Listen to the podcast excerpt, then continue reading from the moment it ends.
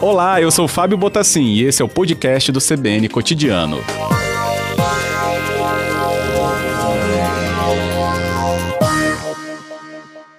Subsecretário, bem-vindo, obrigado por nos atender.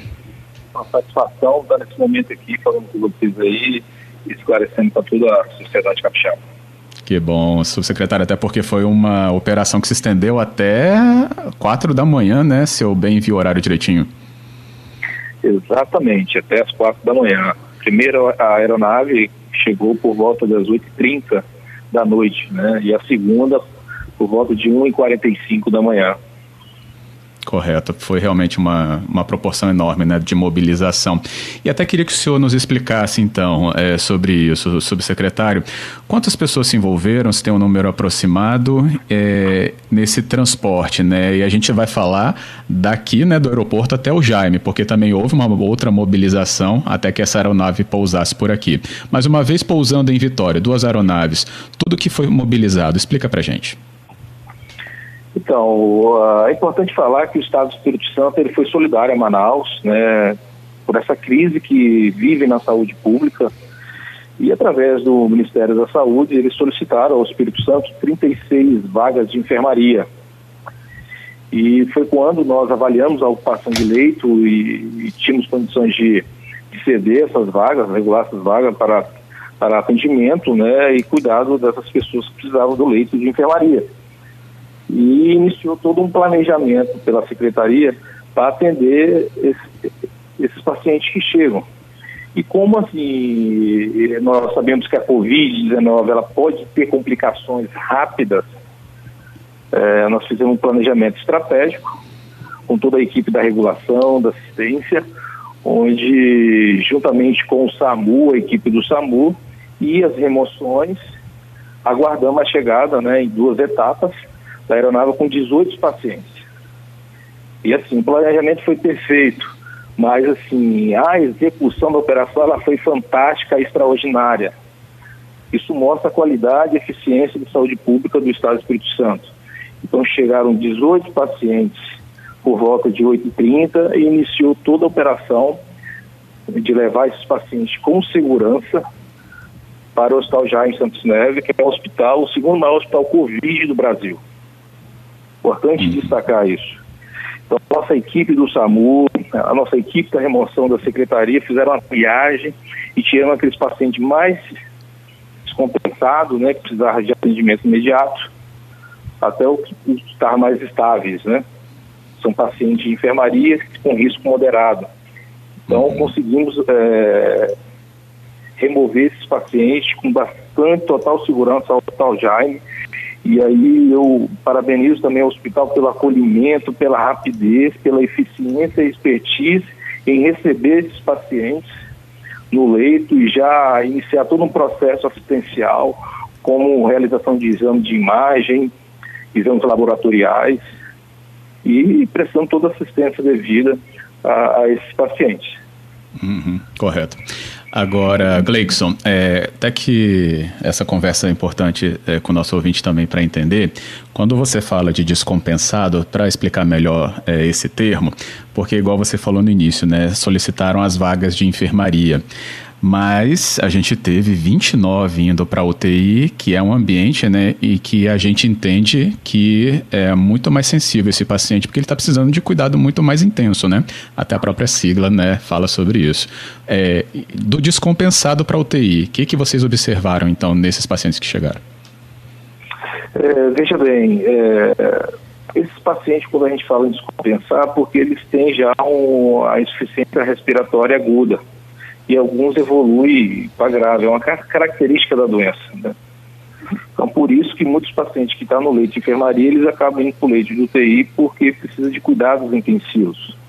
E boa parte desses pacientes que vieram de lá acabou acontecendo que eles precisavam de cuidados intensivos. Hoje nós estamos atualizando agora, nós estamos com 27 pacientes é, ocupando leito de UTI e, e nove pacientes ocupando leito de enfermaria.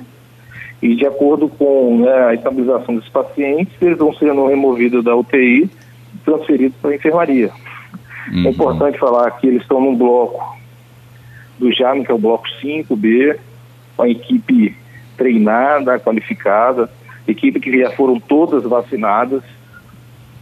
É, e a gente tem total segurança na prestação do serviço, no cuidado com, com o usuário. E esperamos né, que ele chegue a alta o quanto antes. Com certeza. É, algum, algum relato que eles tenham trazido de Manaus e que tenha chegado até você, subsecretário, através da equipe, sobre as condições de lá, sobre tudo que eles viram, enfrentaram, até porque né, foram removidos do, seus, do seu estado?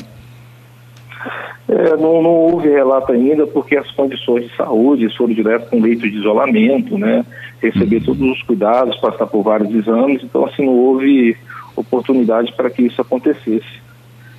Então, assim, nós, nós recebemos eles e imediatamente prestamos todos os cuidados de acordo com cada recurso de atendimento que cada paciente que chegou precisar. Então, Entendido. Então, estão tendo todo, todo esse atendimento pela equipe assistencial do Hospital Jaime. O Gleison Barbosa conosco, é o subsecretário estadual de Regulação, Controle e Avaliação em Saúde da Secretaria de Estado da Saúde. É, é, a pergunta necessária para muito esclarecimento também, né, para um esclarecimento acontecer, sobre uma dúvida que a gente também recebeu bastante, foi a questão né, desse risco de uma cepa, a circulação dessas pessoas, elas estão agora no Espírito Santo. Gleison, você falou também sobre eles estarem numa ala específica e o trânsito dessa ala pelos próprios funcionários, né, a dúvida sobre isso ser um potencial risco também. Explica para gente o que, que tem de atenção né, nesse manejo com eles, então. Olha, a equipe do JAM é uma equipe completamente qualificada. Essa equipe ela foi treinada para receber esses pacientes. E ela utiliza o uso do equipamento de proteção eh, individual com bastante, bastante rigoroso. Então, a, equipe ela treinada, qualificada, fazendo uso dos devidos EPIs. Esses pacientes que nós recebemos, todos estão em leito de isolamento, né, tudo numa única ala. Os profissionais foram todos vacinados. Então, assim, nós temos total segurança em prestar esse atendimento a, a esses pacientes, sem que corra nenhum risco, né, de, de transmissão da nova cepa. Até porque nós não sabemos se existe essa nova cepa. É, então vale a pena lembrar que o Covid também começou na China e foi transmitido pelo mundo inteiro. Então, todas as medidas de precaução preventiva, o hospital, juntamente com a secretaria, está tomando para evitar qualquer tipo de, de problema. Então, hum. nós estamos bastante confiantes né, por tudo que foi feito, desde a remoção desses pacientes, da remoção, né, remoção com segurança desse paciente até o Hospital Jaime, e agora no tratamento intensivo até a alta desse paciente. Isso aí. E a volta, como é que seria, né? A gente sabe que na avaliação médica, né, se espera um, já tem-se, né, leituras da evolução do caso, então pensa assim, ah, daqui a, a, tanto tempo esse paciente poderá ter alta, né? Então, a partir de uma avaliação assim, vocês planejam o retorno deles também para Manaus? E qual é o fluxo de informação para isso acontecer? Sim, sim. A média de ocupação de um paciente de enfermaria internado é a média de ocupação de sete dias. Hum. A Secretaria de Saúde, né, juntamente com o nosso Hospital Jaime, Ministério da Saúde e a equipe de Manaus, já pré-estabelecemos um fluxo o hospital ele, ele vai passar o boletim desses pacientes, desse paciente diariamente e os pacientes que forem né, evoluindo para alta, com melhora, nós vamos estar comunicando a Manaus com 48 horas de antecedência. Então esse paciente ele vai né, receber alta e retornar ao seu estado, ao seu município de origem, tudo com custo para Manaus, né, e uhum. vai voltar de via aérea né? com, com voo comercial. Uhum. Só para a gente terminar, vocês estão munindo a família ou alguma autoridade lá que leve contato, né, leve a informação dos pacientes daqui para os seus familiares? Eu não entendi a pergunta. Poderia Sobre o contato né, dos familiares com que, com que esse, com esses né, dos que vieram para cá, né? Se vocês munem sim, alguém sim. de informação para distribuir o estado de saúde deles.